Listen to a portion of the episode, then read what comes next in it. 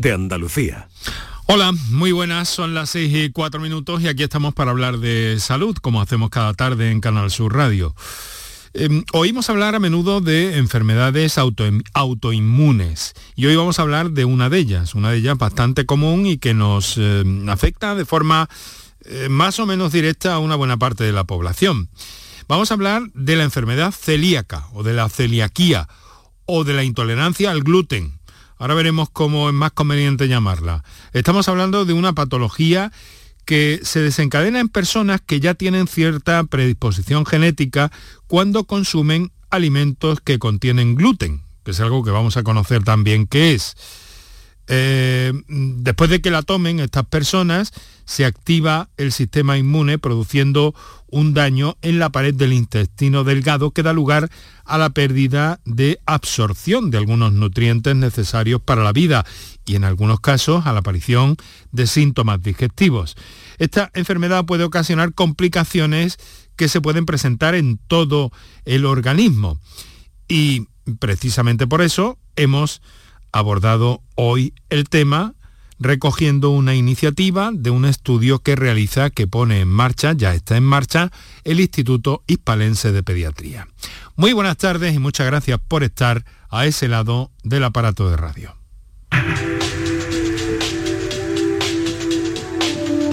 Canal Sur Radio te cuida. Por tu salud. Por tu salud con Enrique Jesús Moreno. Pues se trata del estudio Celicin y de conocer también, eh, bueno, si alguien tiene o no esa enfermedad desde la perspectiva de los pediatras, que es eh, la, entidad que lo pone en marcha, pues eh, se, va, se está haciendo ya, como les digo, este cribado entre niños de 2 a 18 años. Pero hay síntomas que puedan alertar a los padres. ¿Por qué hablamos de niños? ¿Se puede presentar también en adultos? ¿Puede debutar la enfermedad en adultos? Todo eso son preguntas que nos planteamos con nuestros eh, invitados esta tarde, que enseguida voy a presentar. Les adelanto que eh, se trata de Laura Coto, nutricionista y coordinadora de este estudio, y el doctor Ignacio Salamanca, que es pediatra y coordinador de la unidad de investigación del IHP, que es eh, quien ha puesto en marcha esta iniciativa para conocer y para cribar la perdón, enfermedad celíaca. Les recuerdo que en unos instantes vamos a repasar los datos fundamentales de la pandemia a día de hoy. Ahora les recuerdo que tienen ya abiertas las líneas para la participación en el programa, que enseguida les recordamos, y repasamos esos datos claves fundamentales en la pandemia a día de hoy. Para contactar con nosotros puedes hacerlo llamando al 95 50 56 202 y al 95 50 56 222 o enviarnos una nota de voz por WhatsApp al 616 135 135. Por tu salud en Canal Sur Radio. Tres datos básicos en torno a la pandemia en el encabezamiento del programa. Nuestra tierra eh, pues continúa a la baja en cuanto a la tasa COVID de casos registrados que se sitúa no obstante en 466 puntos. Si hemos de em, hablar de la muerte desde el pasado viernes de 32 personas más por COVID-19. La incidencia eh, ha caído cerca de 19 puntos hasta esa cifra que les he dado y ha habido en las últimas 72 horas 6.379 contagios registrados. La franja con mayor tasa acumulada se sitúa en los grupos de edad entre los 30 y 40 años y los 40 y 50, que coincide con el sector de población donde hay menos personas vacunadas. Eh, los hospitalizados eh, quedan hoy en un millar 1001 concretamente según los datos de la Consejería de Salud, mientras que el pico máximo de esta sexta ola, recuerden, eh, había 2.300 eh, personas hospitalizadas.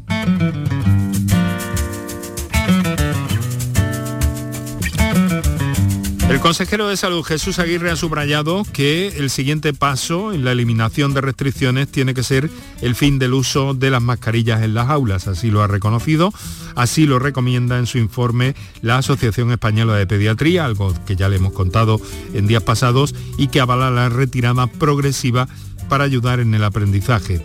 Aguirre espera que se tome una decisión consensuada, no obstante, en las próximas reuniones del Consejo Interterritorial de Salud, aunque hace unos días ya se mostró prudente en este sentido, eh, hablaba entonces de esperar tres, cuatro semanas. Y también confía Aguirre en que tendremos una primavera tranquila en torno a la pandemia, considera que es prematuro rebajar las cuarentenas a cinco días y en cuanto a una posible cuarta dosis de la vacuna contra la COVID-19, ha dicho que habrá que esperar a lo que dictaminen los expertos.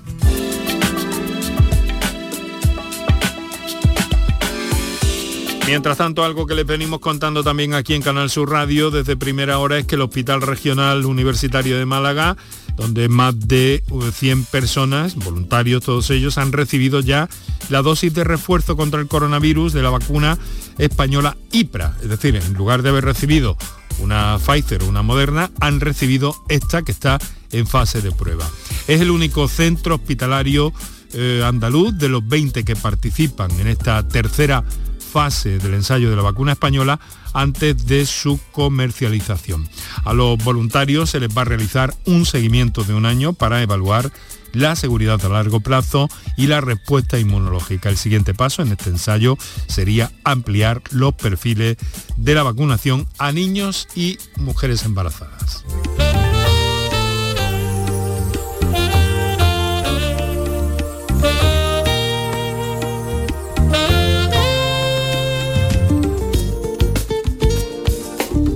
Y vamos con el gluten o vamos con la enfermedad celíaca o con la celiaquía. El, único tratamiento disponible para, esta enfermedad parece ser que es el seguimiento de una dieta estricta, libre, libre de gluten, y eso para toda la vida. Y eso conduce a la mm, desaparición de los síntomas y a la recuperación del daño intestinal en la mayoría de los pacientes. Se estima que la prevalencia de esta enfermedad en la población es del 1%, es más frecuente entre mujeres, en niños y en ciertos grupos de riesgo, como algunos casos de pacientes con diabetes mellitus tipo 1. Así que vamos a entrar en, esta, en este asunto gracias a la presencia de especialistas en la materia y a conocer también esa eh, campaña de cribado del Instituto Hispalense de Pediatría. Presento ya a nuestros invitados, invitada en primer término, Laura Coto, que es nutricionista y coordinadora de este estudio que se llama Celicin. Laura, muy buenas tardes. Hola, muy buenas tardes. Ya estáis embarcados desde hace unos días, si no me equivoco, en ese proyecto, ¿no? Sí, hemos empezado ya la semana pasada, desde el martes.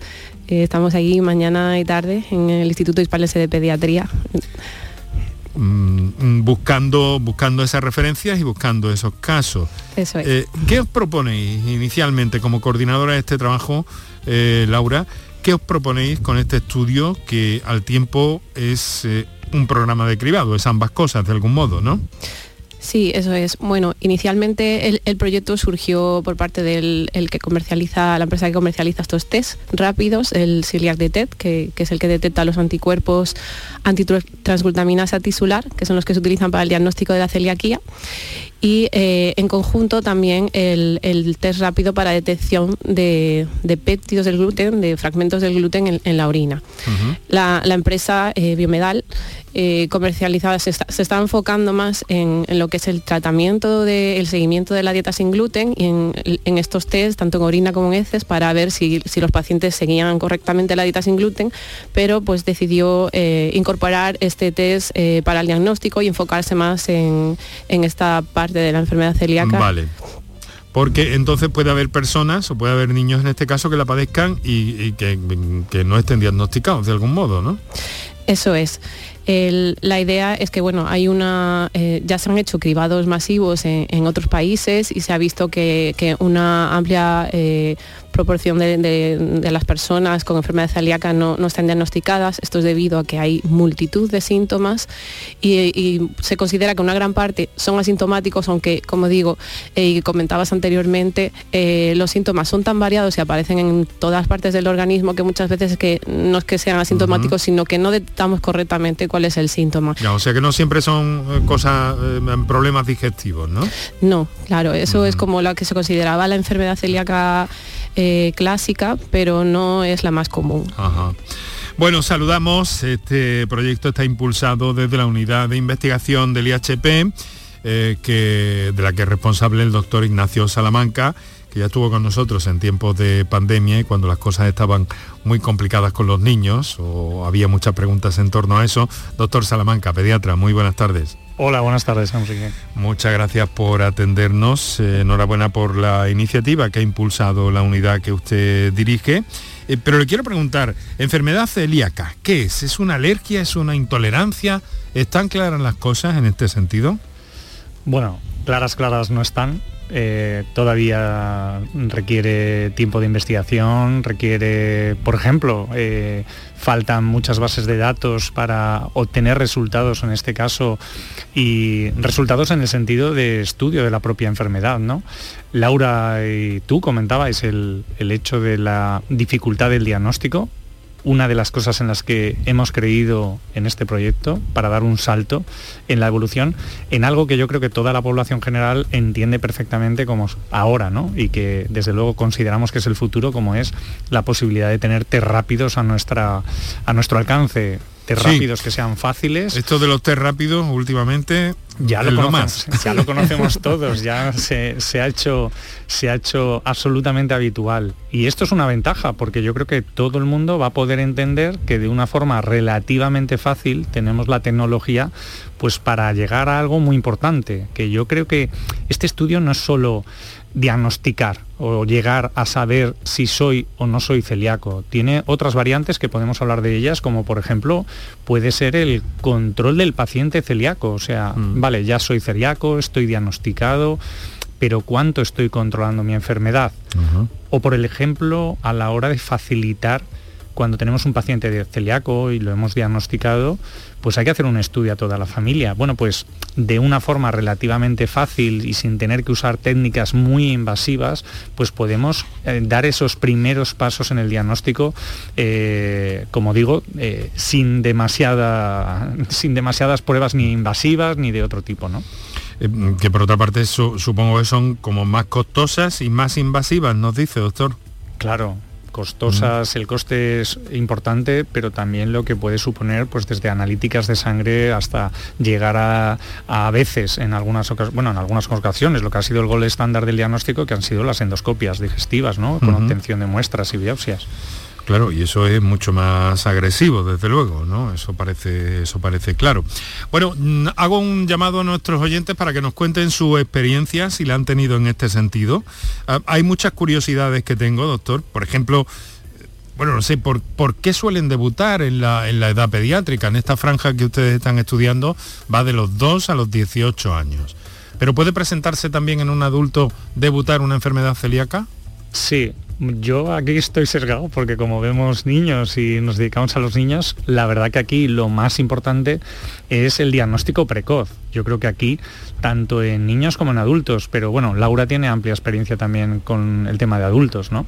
Sí, en adultos también es común encontrarla e incluso en pacientes geriátricos también podría debutar la enfermedad celíaca.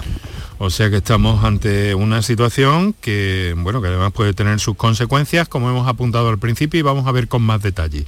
A nuestros oyentes, los teléfonos abiertos, su experiencia, sus dudas, esta tarde con Laura Coto, nutricionista, y con el doctor Ignacio Salamanca, pediatra. Ahora conoceremos también los detalles de esa campaña de cribado. Les recuerdo los teléfonos, hacemos un par de minutos para nuestros anunciantes y enseguida entramos en materia. Para contactar con nosotros puedes hacerlo llamando al 95 50 56 202 y al 95 50 56 222 o enviarnos una nota de voz por WhatsApp al 616 135 135 por tu salud en Canal Sur Radio. ¿Estás lesionado? Elige la fisioterapia avanzada de Clínicas Bayman. En Clínicas Bayman ponemos a tu servicio fisioterapeutas de primer nivel equipados con la última tecnología. Nuestra meta es tu recuperación. Somos la fisioterapia oficial de 18 federaciones deportivas de Andalucía. Si necesitas recuperar tu salud, tu rendimiento y tu bienestar, pide tu cita en clínicasbayman.es. ¿Te suben la luz y no sabes qué hacer? En febrero el loco, nuestros descuentos no son pocos. Disfruta de nuestras increíbles bajadas de precio. Gestionamos tu subvención y hasta 25 años de garantía. Genera tu propia energía con placas solares y ahorra hasta el 70% en tu factura de la luz. Pide cita 955 44 11 11 o en socialenergy.es. La revolución solar es Social Energy.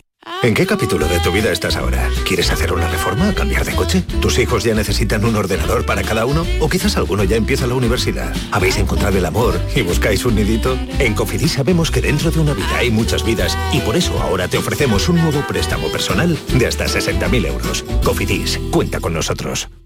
Aquadeus, ahora más cerca de ti, procedente del manantial Sierra Nevada, un agua excepcional en sabor, de mineralización débil que nace en tu región. Aquadeus Sierra Nevada es ideal para hidratar a toda la familia y no olvides tirar tu botella al contenedor amarillo. Aquadeus, fuente de vida, ahora también en Andalucía.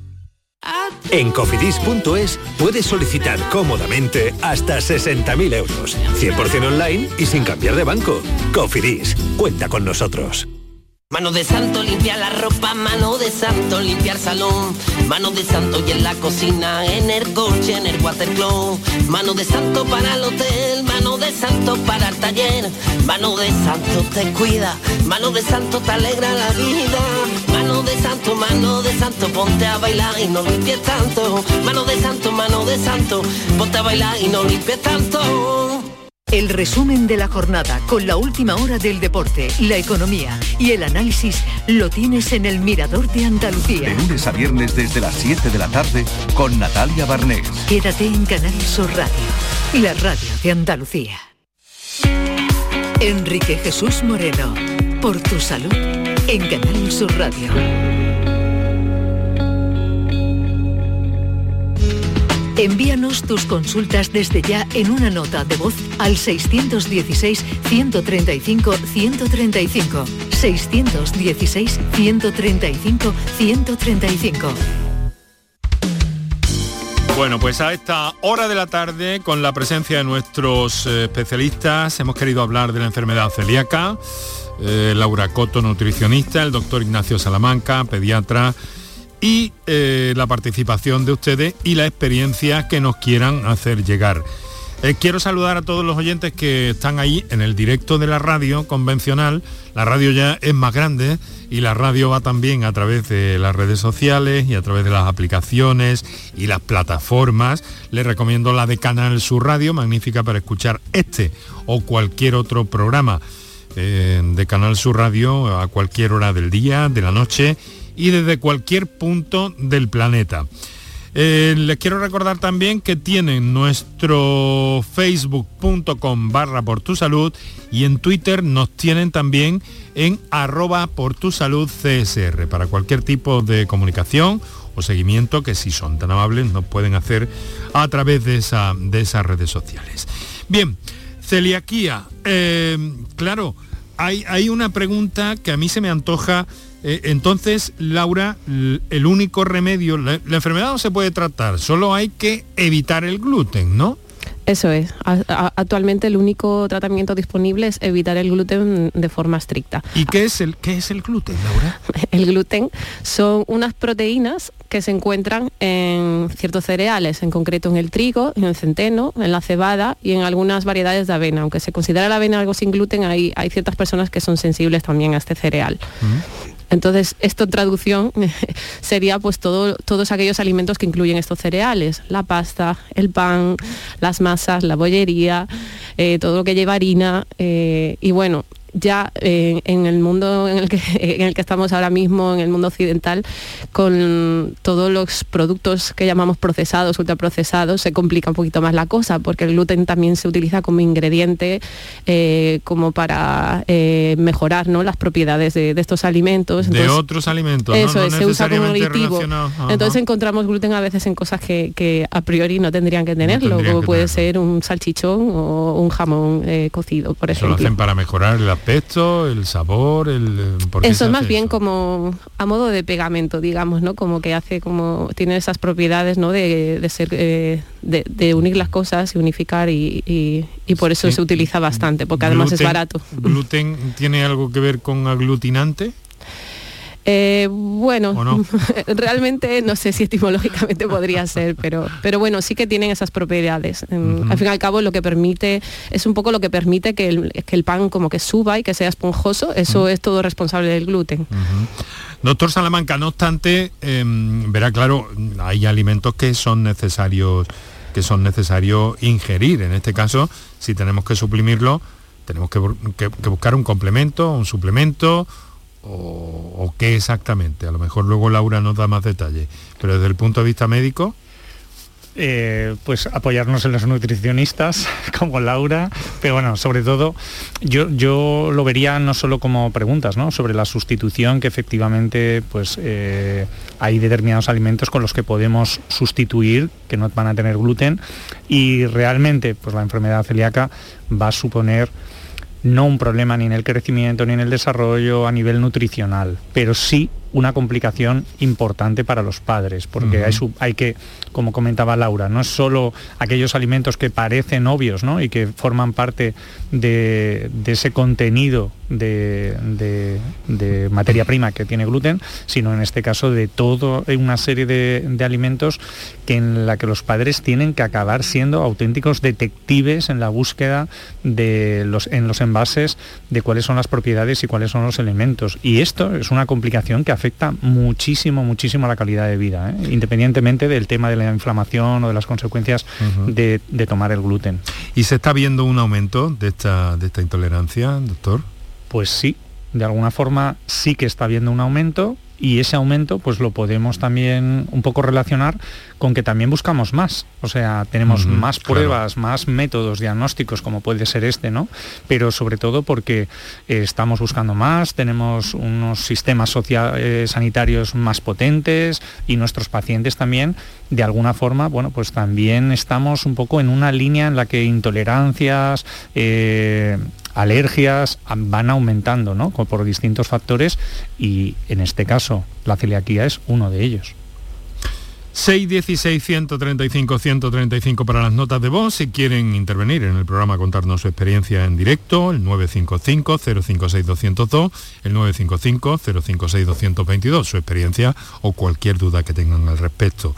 Laura, me dicen que hay personas que se están pasando directamente a una dieta sin gluten aunque no tengan problemas con el gluten. Sí, eh, esto es mm, en, los últimos años ha habido como una tendencia, una moda ¿no? a, las dietas sin gluten. Eh, por una parte hay que decir que, podrían estar justificadas en ciertas personas que, a lo mejor están diagnosticadas de un, síndrome de intestino irritable, en la que ahí pues mm, no se sabe exactamente si lo que es el gluten en sí es el que interviene, sino más bien eh, otros azúcares presentes en estos cereales, pero eh, sí que después mm, ciertas pues eh, famosos también han impulsado muchas veces eh, que se sienten mejor reduciendo el gluten y eso hace pues que, muchas personas lo reduzcan. Mm. Esto pues bueno, a priori no tiene por qué suponer ningún problema a nivel nutricional ni de estado de la salud de las personas que dejan de consumir gluten, pero en el caso de las personas celíacas lo que puede hacer es enlentecer o entorpecer el diagnóstico ya que si no consumen gluten no se producen los síntomas, pero tampoco pueden hacerse las pruebas de diagnóstico correctamente. Ah, interesante. sí, adelante, doctor. Esto es importante porque se ha detectado, por ejemplo, que en algunos estudios buscando la celiaquía, pues de tres de cada cuatro personas o niños, precisamente porque han dejado de tomar gluten, pues se les hace esas pruebas siendo celíacos y las mm. pruebas van a ser negativas. ¿Por qué? Porque el gluten, lo que si no hay toma de gluten, no existe esa reacción del cuerpo negativa, no va a existir una inflamación y no van a aparecer pues, esos anticuerpos antitransglutaminasa que son los que se detectan, o bueno, otros anticuerpos que son los que se detectan en la enfermedad. Con lo cual eh, debemos fijarnos a que, a que muchas veces tenemos fallos diagnósticos en personas celíacas y que han eliminado el gluten de la muestra y por tanto vamos a tener negativo. De hecho, este test es un test no solo de diagnóstico para detectar anticuerpos, sino va unido a una muestra, en este caso de orina, mm. que va a indicarnos si hay gluten en, en este caso en la orina, o también hay un test en heces, pero va a ser muy importante porque puede ser negativo y si no tienes ningún tipo de traza de gluten, no sería adecuado el, test. En mm. cambio, si sí hay trazas de gluten y eres negativo o eres positivo, ahí sí el test se va a aproximar al diagnóstico. Bueno, voy a, voy a leer una comunicación que me ha llegado por escrito. Nuestros oyentes tienen las líneas habituales del programa para, intervenir, pero hay personas que prefieren hacerlo por escrito, no las vamos a dejar de atender, ni mucho menos en la medida de lo posible. Em, perdón. Eh, buenas tardes, con la celiaquía yo no tengo problemas, mis dos hijas son celíacas, la mayor desde el año y un mes y la peque desde los cuatro años. Mi problema es el precio, que no entiendo por qué fábricas que se dedican solo a eso, que no tienen problema de contaminación, no baja algo el precio. Y luego con la gente que se quita el gluten porque sí no lo entiendo. Por culpa de esa gente hay locales de comida que no se lo toman en serio. María de Jaén, un saludo, nos dice em, en un podescriptum que las hijas tienen 22 y 16 años. A ver, eh, Laura, ¿qué te parece? Bueno, eh, estoy de acuerdo. explícanos un poco porque yo no lo acabo de entender muy bien. Vale, comenta pues bueno que, que realmente le ha sido, eso es lo que he entendido, ¿no? Que, realmente le ha sido como fácil seguir la dieta sin gluten, algo que a priori sí que lo puede, pasar, puede pasar, pero es verdad que, no es el caso de, muchos pacientes, ¿no? En los que a pesar de, intentarlo no, son capaces de cumplir estrictamente con la dieta sin gluten, además de que hay distintas sensibilidades ¿no? por parte de los pacientes. Eh, pero eh, se refiere más bien a, las dificultades de, que los productos, es decir, esos sustitutos de los que hablábamos antes de, los productos habituales con gluten, pues ejemplo pan, pasta o, masas ¿no? y bollería, ¿no? que son principalmente los productos que más se compran, pues sus versiones sin gluten son mm, desde dos, tres, cuatro veces más caras que, las versiones habituales. Eh, entonces, es cierto que en los últimos años sí que ha, ido disminuyendo el precio, se ha ido equilibrando debido a que hay mucha más competencia. Antes eran una o dos marcas y ahora pues eh, ya tenemos marcas blancas sin gluten, lo que ha impulsado pues a que a que los precios se vayan equilibrando. Eh, pero cierto que siguen siendo más caros y mm, eso supone un gasto extra para, las familias. Y, en España pues no, disponemos tampoco de, ayudas económicas como, como puede pasar en, otro, en otros países. Laura, ¿y cómo están las cosas en, cómo están las cosas en el ámbito de, de la restauración? ¿Se considera este asunto? Bueno, mm, yo puedo, puedo ver una parte positiva de eso que comentaba, de que la gente que no consume gluten, bueno, es cierto que las ciertas modas de restringir alimentos han hecho que también la gente está mucho más concienciada con eso, pero eso es verdad que no, no no, como que no obliga a que, la gente cumpla correctamente con, esas normas. ¿no? Es cierto que ya contamos desde hace varios años eh, con, una ley que, obliga a la declaración de alérgenos, pero a la hora de lo que es la formación del personal en la restauración eh, sigue estando un poco deficitaria. Eh, y dependiendo, aunque cadenas, franquicias y demás, parece que sí que tiene una mejor formación, eso no lleva a que se cumplan al 100%. En otro tipo de, restaurantes, quizás más, más de tipo familiar, pues puede no haber formación suficiente acerca de lo que es la contaminación cruzada. Bueno, pues eh, un asunto a tener en cuenta desde luego también. ¿Son fiables las etiquetas cuando dicen sin gluten? ¿Tenemos que tener ahí alguna precaución?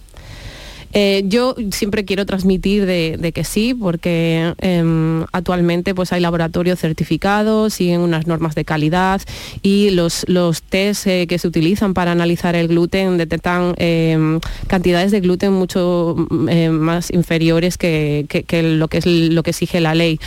Por lo tanto, yo creo que sí que tenemos que, confiar en los productos y confiar también en nuestro sistema de seguridad alimentaria. Bueno, pues estamos hablando de eh, gluten, de enfermedad celíaca, de celiaquía. Eso es lo que nos proponemos esta tarde en el programa con la presencia de nuestros invitados. Luego también vamos a tener un acercamiento a otro, otra enfermedad, otra patología infantil, ya en el tramo final del programa, de la que nos vamos a ocupar eh, precisamente relacionada con, con, población infantil, pero en otro contexto. Pero mientras tanto, estamos hablando de esto, las dudas que ustedes tengan a estas líneas. Para contactar con nosotros puedes hacerlo llamando al 95 50 56 202 y al 95 50 56 222 o enviarnos una nota de voz por WhatsApp al 616 135 135. En Canal Sur Radio. Voy, eh, doctor, eh, doctor Salamanca, con otra, con otro mensaje que nos, nos llega en forma de texto. Buenas tardes, gracias por el programa. Soy María, mi hijo tiene seis años y siempre le duele la tripa y está eh, y esto y esto le dura como cuatro o cinco días. De pequeño era estreñido. ¿Podría ser celíaco? Doctor, no sé si con estos datos eh, mm, podemos orientar a esta, a esta oyente. Bueno, por poder podría ser celíaco y, y del Betis, o sea que, que Que- podría... que no nos dice nada eso, ¿no? No, no, en principio es verdad que, bueno, por centrarlo, María, el dolor abdominal en, en nuestras consultas de pediatría es uno de los síntomas que Mm. motiva la consulta e incluso las urgencias, pues uno de los más frecuentes y sobre todo por muchísimos aspectos que hay que valorar. Hay que ver no solo que tenga un niño un dolor abdominal de, de unos días, hay que ver qué otros síntomas van asociados y luego hay que ver también a lo largo del tiempo cómo es el comportamiento del niño, cómo es el crecimiento, si no es un crecimiento adecuado, si los percentiles va creciendo de forma eh, correcta o lo esperable, cómo es su hábito intestinal. Una de las principales causas de dolor abdominal a veces en algunos casos pues es problemas en este caso pues de estreñimiento, de, de- de lo que es el- la parte del hábito intestinal que hay que tenerla muy en cuenta. O sea, Y no luego, tiene-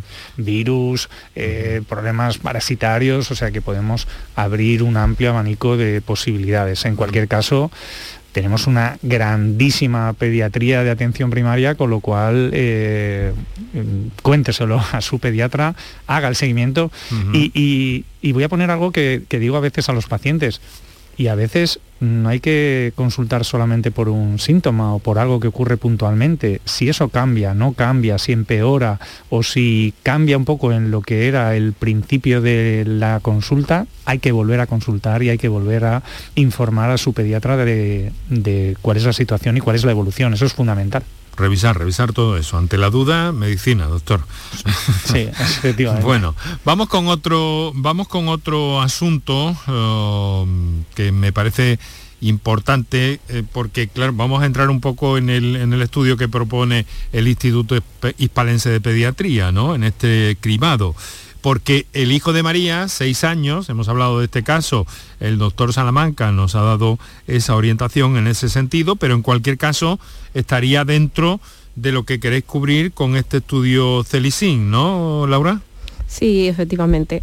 Eh, bueno, en este caso nosotros estamos cribando a, todos los niños independientemente de que tengan síntomas o no, pero sí que durante el, corto periodo que, se le está haciendo los test también recogemos algo de información por si hubiera, por si hubiera sintomatología parecida a la enfermedad celíaca.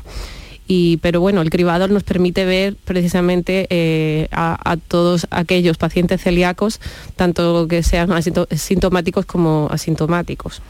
¿Y cómo podría participar, por ejemplo? No sé, no nos ha dicho María dónde están y desde dónde nos escribía, pero eh, ¿cómo, cómo lo tenéis organizado para, para hacer este cribado? Pues actualmente estamos en, en- en Bellavista, en el Instituto Hispalense de Pediatría, eh, y estamos de martes a, a jueves, tanto por la, la mayoría de mañanas y tardes, desde las 9 de la mañana hasta la una y media y después desde las 4 hasta las ocho y media, y no hay que... eh, y no es necesaria una cita previa, tampoco pagar. Con- condi- condiciones, eh, condiciones son voluntarios, ¿no? Es como una especie de ensayo o estudio, ¿no? Son voluntarios los que... Eso es. Todo aquel allí. que quiera participar puede acudir directamente y, y allí eh, será atendido y se le hará el cribado. Son menores, mensaje por tanto dirigido a los papás. Entre 2 y 18 años estáis haciendo esto, ¿no, Laura? Eso es. Y, y- ¿Y cómo, cómo es el proceso? Cuéntanos un poco cómo es el proceso. Bueno, pues una vez han sido informados o bueno, eh, mm, en, caso de que sean derivados por, o por los médicos o que hayan conocido la información por otros medios, acuden ahí a la consulta, nosotros volvemos a, darles esa información de forma breve, pero también de forma escrita. Eh, tendrían que firmar el consentimiento de que para su participación y eh, realizaríamos con, los papás y, los niños, dependiendo un poco de la edad, eh, un breve cuestionario sobre lo que comentaba, si tiene algunos síntomas o algunas patologías que puedan estar relacionadas. Y eh, em, después tendríamos que hacerle el, test de anticuerpos en, sangre, que sería pues un pequeño pinchacito en el dedo para sacar una gotita de sangre. Eso es, nada, una gotita pequeña que eh, nos permitiría en 10 minutos saber el resultado de, estos anticuerpos de la celiaquía. Y pues eh, durante el proceso, pues ya mientras va mm, haciéndose el test o esperando esos 10 minutos, pueden ir al servicio a recoger una muestra de orina pequeñita para que podamos también eh, confirmar si han ingerido gluten en las horas previas. De todas formas, también le preguntamos eh, en un breve cuestionario eh, si, si consumen gluten de forma habitual. si consumen productos que contengan gluten, básicamente el pan, galletas, Eso es, si lo, si lo consumen de forma rutinaria, eso es. Aunque luego también tenemos eso, la prueba, la prueba en orina para, para confirmarlo. Doctor Salamanca, vamos a ver, eh, si, si, una enfermedad, si una celiaquía no se, no se detecta, ¿qué puede pasar? Bueno, pues en principio un gran abanico de cuestiones, pero lo más importante es que a veces no pueden no tener síntomas o tener síntomas que no se les da importancia o no mm, se consideran con importancia ser celíacos, estar tomando gluten, supone que hay una reacción inflamatoria, en este caso a nivel intestinal obviamente va a ser mayor o menor, pero lo cierto es que va a existir. Y esa reacción inflamatoria del propio cuerpo contra ese eh, elemento extraño que va a ser el gluten, pues tendrá mayores o menores consecuencias. Eh, al hilo de esto y del estudio que estamos realizando, que hemos empezado hace poco, pues el, pasado martes o miércoles, no sé qué día, pues un niño de mi consulta lo, envié, bueno, le informé y le remití un poco a la consulta de, de, Laura y, dio positivo. Y no tenía ningún síntoma, no tenía ni dolor abdominal, ni ningún problema digestivo, su crecimiento, o sea, un niño ya mayor, me parece que 12 años o así, y 12, 13 años, que, que llevo viéndolo de 13 años y el primer sorprendido de, uff, acabamos de detectar uno de mis pacientes como celíaco y, era absolutamente inesperado, o sea que en este caso no había búsqueda. Ya solo por esto, desde mi punto de vista, ya me ha merecido la pena, en este caso, impulsar o tener o participar un poco con mis pacientes en, en este estudio, ¿no? Otra vez me, dan ganas de preguntarle otra vez por algo que ya he hecho, ¿no? ¿Cómo, va, ¿Cómo van estas cosas en aumento que ya nos ha respondido y que prácticamente de momento no hay respuesta para esto, ¿verdad, doctor? No hay respuesta y, lo que nos preocupa y de ahí un poco el objetivo del cribado masivo y de obtener información es, eh, por ejemplo, ¿A qué edad es mejor hacer el cribado masivo? Es uno de los objetivos que, de los que seguramente eh, Laura y el equipo de Laura vayan a obtener resultados. Porque claro, mi paciente en este caso con 12, 13 años, bueno, pues a lo mejor eh, hay que hacerlo mucho antes. Y posiblemente, como antes preguntabas, exteriormente no tiene síntomas, desde luego ha sido mm, ni para los padres ni para mí mm, nada digno de sospecha y sobre todo una, una sorpresa, pero en cualquier caso lo que sí podremos decir es que su tubo digestivo ha estado sufriendo todo este tiempo, pues cuando comía un bocadillo, cuando se tomaba un bollo, ¿no? Bueno, pues vamos a escuchar, son las 7 eh, menos cuarto casi, eh, qué soleada la tarde, cada día más soleada. Eh, cada día más largas y más eh, secas las tardes de esta ah, falta de lluvias que estamos sufriendo todos, aunque eh, a veces no seamos todos lo conscientes que debiéramos, porque esto también no, es, no es muy bueno para la salud. Por cierto, les adelanto a los oyentes que mañana vamos a hablar de alergias. ¿Están las alergias ya aquí? ¿Han llegado o están por venir? Esa será nuestra cuestión de mañana. Ahora vamos a atender una nota de voz que nos ha llegado eh, al WhatsApp. Adelante, compañeros. Hola, buenas tardes. Mi nombre es Juan Vera, de Junquera. Eh, ¿En la estatura repercute si fuera celíaco? Gracias. Vaya, mm, doctor. Sí, Pues- pues, pues- pues- efectivamente, el- el- en, en algunos casos la detección o la búsqueda, en este caso, de problemas de absorción o problemas digestivos o problemas relacionados con la nutrición, y en este caso la celiaquía como uno, puede, podemos llegar a sospecharlo porque la evolución de, de un niño, la evolución de un bebé... Estamos hablando de edades, de edades, por tanto, muy tempranas, Sí, doctor. ma- más tempranas, Sí. ¿no? En, en ese, en esos primeros años, primeros meses y los primeros años, a lo mejor tenemos una desviación en este caso del crecimiento y desde luego nos va a alertar para ponerlo en contacto con nuestro equipo de digestivo y, y hacer un estudio más profundo, ¿no? O sea que sí, sí, efectivamente el crecimiento hablamos, ¿no? Como una consecuencia de ya eh, esta situación, hay que estudiarlo y podría ser y Podría estar relacionado. sí. Bueno, vamos a atender una llamada que tenemos en directo. Nuria, desde Sevilla. Nuria, buenas tardes. Hola, buenas tardes. Adelante, por favor. Pues sí, mire, yo le quería preguntar, yo soy celíaca eh, diagnosticada eh, por casualidad porque soy eh, era asintomática, lo cual la verdad es que me, me preocupa bastante saber que hay personas que sin síntomas pueden tener problemas graves como me pasaba a mí.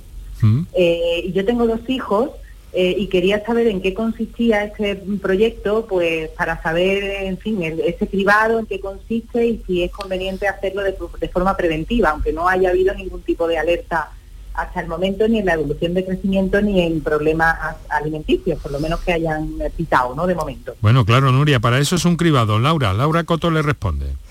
Sí, pues Nuria, eh, em, como ya hemos comentado, en- no, no hace falta tener uno- unos criterios o unos síntomas para, para hacerse el cribado. Nos estamos detectando tanto celíacos sintomáticos como asintomáticos.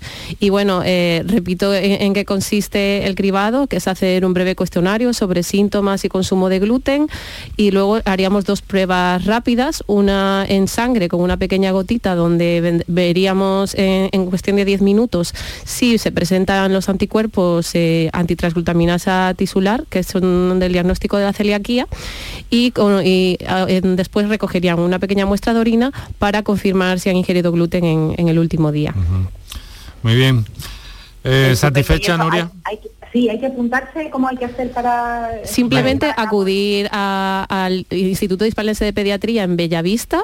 Estaremos de martes a jueves, mañana y tarde, desde las 9 de la mañana a la una y media y desde las 4 hasta las 8 y media. Y no hace falta cita previa y, y es gratuito. Perfecto. Bueno. Y Entonces, el tema de la sangre es simplemente una gotita en el dedo, no hay que hacer Sí, un pequeño, un pequeño pinchacito en el dedo y ya está. Muy bien. Perfecto, pues muchísimas gracias. Muy Muchas amable. gracias a usted, Nuria, por su llamada. Buenas bueno, tardes. ojalá, ojalá, eh, Laura, que, que a los distintos puntos del IHP en Andalucía se pueda trasladar esta iniciativa también. De, de momento habéis empezado ahí, ¿no? Eso es. Muy bien. Bueno, pues eh, vamos a dejarlo aquí en torno a la celiaquía. Hemos aprendido mucho con los testimonios, con el conocimiento que nos han trasladado eh, Laura Coto, nutricionista y coordinadora de este estudio Celicin, y el doctor Ignacio Salamanca, pediatra y coordinador de la unidad de investigación, que es la que impulsa este trabajo. Muchas gracias a ambos por compartir este ratito con nosotros y eh, volvemos a escucharnos porque tendremos sin duda que volver a hablar de celiaquía, de precisar muchas cosas y de que, de que bueno, de dar respuesta a nuestros oyentes como han hecho ustedes tan amablemente. Un saludo y muy buenas tardes a ambos. Un saludo. Buenas tardes. Buenas tardes.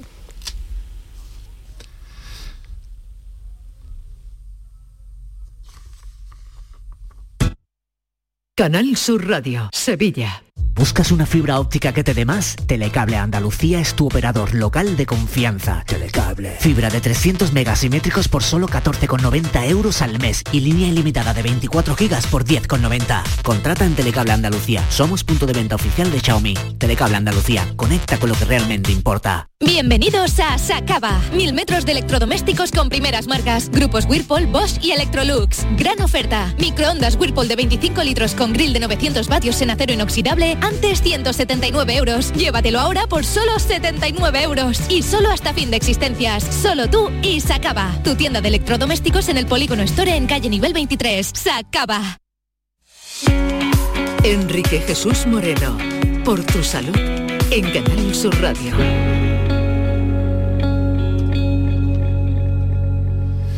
Bueno, pues tenemos 12, 11 minutitos para las 7 de la tarde. Estamos a solo unas jornadas del día 28 eh, de febrero, que además de ser el Día de Andalucía, en este programa siempre reseñamos que es también el Día de las Enfermedades eh, Raras. Es un día en el que, pues bueno, se llama la atención ante esa eh, cantidad de males que existen, que son, que son raros sencillamente porque son poco frecuentes. Y aquí que una de estas patologías hoy nos va a ocupar porque eh, pues bueno, un grupo de, personas, en concreto la Fundación AME, ha puesto en marcha una iniciativa que queremos recoger, reconocer y poner encima, encima de la mesa, ¿no? O en la antena de la radio, como nos gusta decir. Ha sido eh, la Fundación AME, Fundación de Atrofia Muscular Espinal, junto a la Federación de Enfermedades Neuromusculares y la Federación de Enfermedades Raras, que han lanzado una campaña de concienciación. Se llama Lupo nos habla de la AME. Ha sido eh, mm, nuestro interés contactar con la portavoz de esta fundación AME que nos acompaña en este momento y que es Mónica Suárez. Mónica, muy buenas tardes. Hola, buenas tardes. ¿Qué tal? ¿Cómo estáis? Pues encantado de saludarla. A ver, ¿qué es lo que, qué es lo que habéis hecho? ¿Qué habéis puesto en marcha desde la fundación que además tiene, tiene un formato muy peculiar, muy contemporáneo? Sí, mira, lo que hemos lanzado ha sido un, proyecto de sensibilización para dar a conocer un poco desde otro punto de vista y de una manera lúdica lo que es la atrofia muscular espinal. Entonces, lo hemos hecho a través de una serie de cuentos eh, locutados por, por personas bastante populares y además muy novedoso porque está en 8D, o sea, tienen uno, es impresionante cómo se escuchan los cuentos con la música y demás. Entonces, a través de pequeñas historias que pueden gustar tanto a niños como a mayores, eh, contamos pues las dificultades que pueden tener los niños o las personas que tienen esta enfermedad, esta la atrofia muscular espinal. ¿Qué es exactamente la atrofia muscular espinal?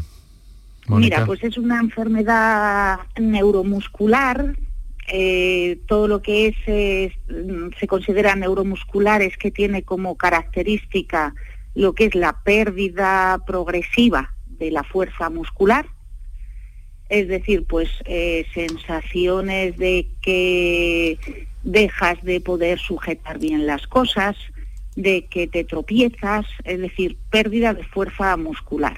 Y son enfermedades de origen genético. Eh, son, a ver, debutan casi todas estas patologías, hay diferentes tipos, el tipo 1A, tipo 1B, ya sabes, todo lo que son eh, consideradas enfermedades raras, pues hay varios tipos de, de, encima de, encima de poco frecuente, además también tiene variantes, ¿no? También tiene variantes, efectivamente. Mm. Entonces, eh, los casos más graves son los que afectan ya desde bebés, o sea, cuando nacen ya con esta, con esta enfermedad. Son los casos eh, más bruscos, eh, más graves y que producen mayor discapacidad. Pero bueno, en algún otro tipo de caso, pues sí, efectivamente se llega a la edad adulta con discapacidad y muchas complicaciones, pero, pero bueno, sí, es una enfermedad de las conocidas, de las que se llaman enfermedades raras. Bueno. ¿Y qué dice la ciencia? Mira, pues la verdad es que estamos muy contentos porque dentro de lo que es el mundo neuromuscular, que hay muchísimas enfermedades, eh, más de 150 y de diferentes tipologías, como bien te decía antes, en AME está habiendo unos avances muy importantes en investigación y sobre todo en tratamiento. Entonces, estos niños que yo comentaba antes, que nacen ya con esta enfermedad, pues hace unos años tenían una esperanza de vida muy cortita y cuando te hablo de muy poco hablo de nueve meses, de un año de esperanza de vida y gracias a estos fármacos que existen hoy en día pues podemos eh, prolongar lo que es la esperanza de vida y si bien no cura como tal, pero sí supone una mejora y una importante calidad de vida en estos niños.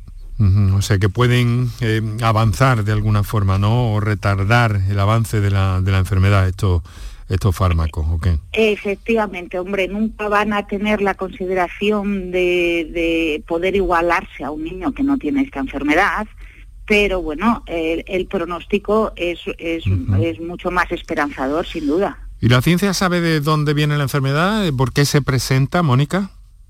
Bueno, es una enfermedad genética. ¿Vale? Y además de ser genética es autosomática recesiva. ¿Esto qué quiere decir? Quiere decir que el papá y la mamá, o sea que ambos padres, tienen que ser los portadores del gen que la causa. Y aún así, siendo ambos padres, la posibilidad de que nazca un hijo con esta enfermedad es de un 25%, es decir, uno de cada cuatro, vamos. Entonces, no parece, sé qué pregunta parece alta, ¿no? Parece alta, ¿no? Sí, sí, de hecho hay muchos casos que hay familias incluso, bueno, con dos hijos afectados y, demás, pero bueno, como digo yo, es eh, la mala suerte de que te toque la lotería genética en este caso. Ya. ¿Y existen recursos de alguna forma eh, para conocer, para investigar más a fondo el asunto o cómo está este tema en el marco de las enfermedades raras, Mónica?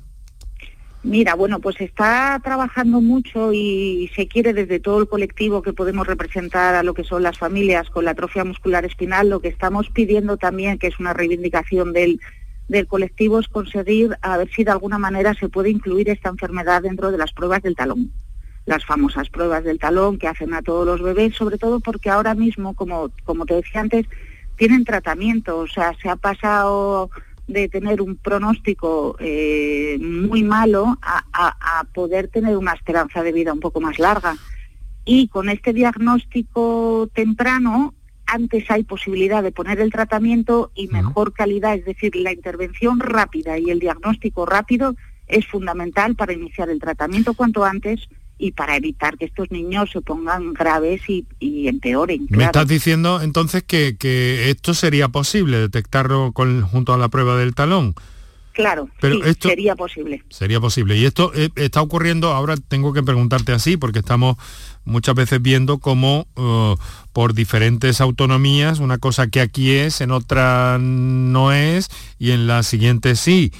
Eh, no se hace Pues- en ninguna de nuestras autonomías en este momento. No, por desgracia a día de hoy no se está haciendo ninguna autonomía. O sea, tenemos otros países en Europa que ya están incluyendo la prueba del talón y esos países son a los que nosotros queremos copiar y queremos trasladar a los decisores de este país en este sentido que, que hay otros países que están incluyendo la prueba del talón, esta patología, y, y con un beneficio a largo plazo, pero no solo para las familias y para el niño y para los padres, sino a nivel incluso de costes sanitarios. Ya. Bueno, pues, eh, ¿dónde se pueden escuchar esos cuentos para que todos conozcamos mejor qué es esto? Porque básicamente los cuentos son divulgativos, ¿verdad, Mónica? Eh, Sí, son unos cuentos de verdad maravillosos, o sea, son maravillosos, con unas voces y con una tecnología que parece que te están hablando varias personas mientras estás Desde abajo, desde arriba, desde atrás, Sí, ¿verdad? miras Sí. para atrás porque crees que te Sí. están y dices, pero bueno, si yo estoy escuchando un podcast, ¿cómo Ajá. es posible de que pueda parecer de que me están hablando desde todas las esquinas de la casa? ¿Y dónde puede, dónde puede escucharse? Mira, pues actualmente eh, las tenemos en, en dos plataformas. Me imagino que podré decir, si me dejas, el nombre de las de Sí, sí. las de las plataformas. Claro, vale. claro. Una de ellas es en Storytel y la otra de ellas es en Audible, Audible, que dicen algunos, que es la plataforma de Amazon. Entonces, actualmente acabamos de hacer el lanzamiento. eh, las dos plataformas ofrecen unos meses gratuitos para, bueno, para poder escucharlos. Luego sí que ya si pasa habrá que inscribirse, pero están disponibles actualmente, eh, como bien digo, en Storytel y en Audible. Y para llegar ahí además tenéis referencias en Unidos por la AME, ¿no? Efectivamente. En la página web. Efectivamente. Ahora mismo también tenemos, por si a alguien le resulta un poco complicado acceder a, a, como bien te digo, a Storytel o a Audible, las tres asociaciones de pacientes que estamos juntos en esto, como son eh, FEDER, la Federación Española de Enfermedades Raras, eh, Fundame y la Federación Española de Neuromusculares, que es donde yo pertenezco, ¿vale? Eh, tanto nuestras páginas web como en todos los perfiles de redes sociales, cualquiera que pueda entrar, Fundame, FEDER o Federación ASEM, puede encontrar allí eh, la posibilidad de, con un enlace ir a estas plataformas y poder escuchar los cuentos. Muy bien, pues eh, quiero agradecerte, Mónica Suárez, como portavoz de, de, la Federación Española de Enfermedades Neuromusculares, la Federación ASEM, en torno este audiolibro para visibilizar y ayudar a las personas y familiares de afectados por atrofia muscular espinal. Muchas gracias por haber compartido este ratito con nosotros. Un saludo, muy buenas tardes. Buenas tardes, gracias a vosotros y os recomiendo a todos escuchar los 12 cuentos. Muchas gracias. Muchas gracias a ti. Lo dejamos aquí, eh, Kiko Canterla, Javier Holgado, eh, Paco Villén y Enrique Jesús Moreno, que te habló encantado. Mañana volvemos a la misma hora, 6 y 4 o 5 minutos de la tarde, y lo haremos para hablar de alergias. ¿Están por venir o nos han llegado ya? Nos acercaremos siempre con la compañía de los mejores especialistas a tus dudas y preguntas sobre el tema. Un fuerte abrazo, hasta mañana.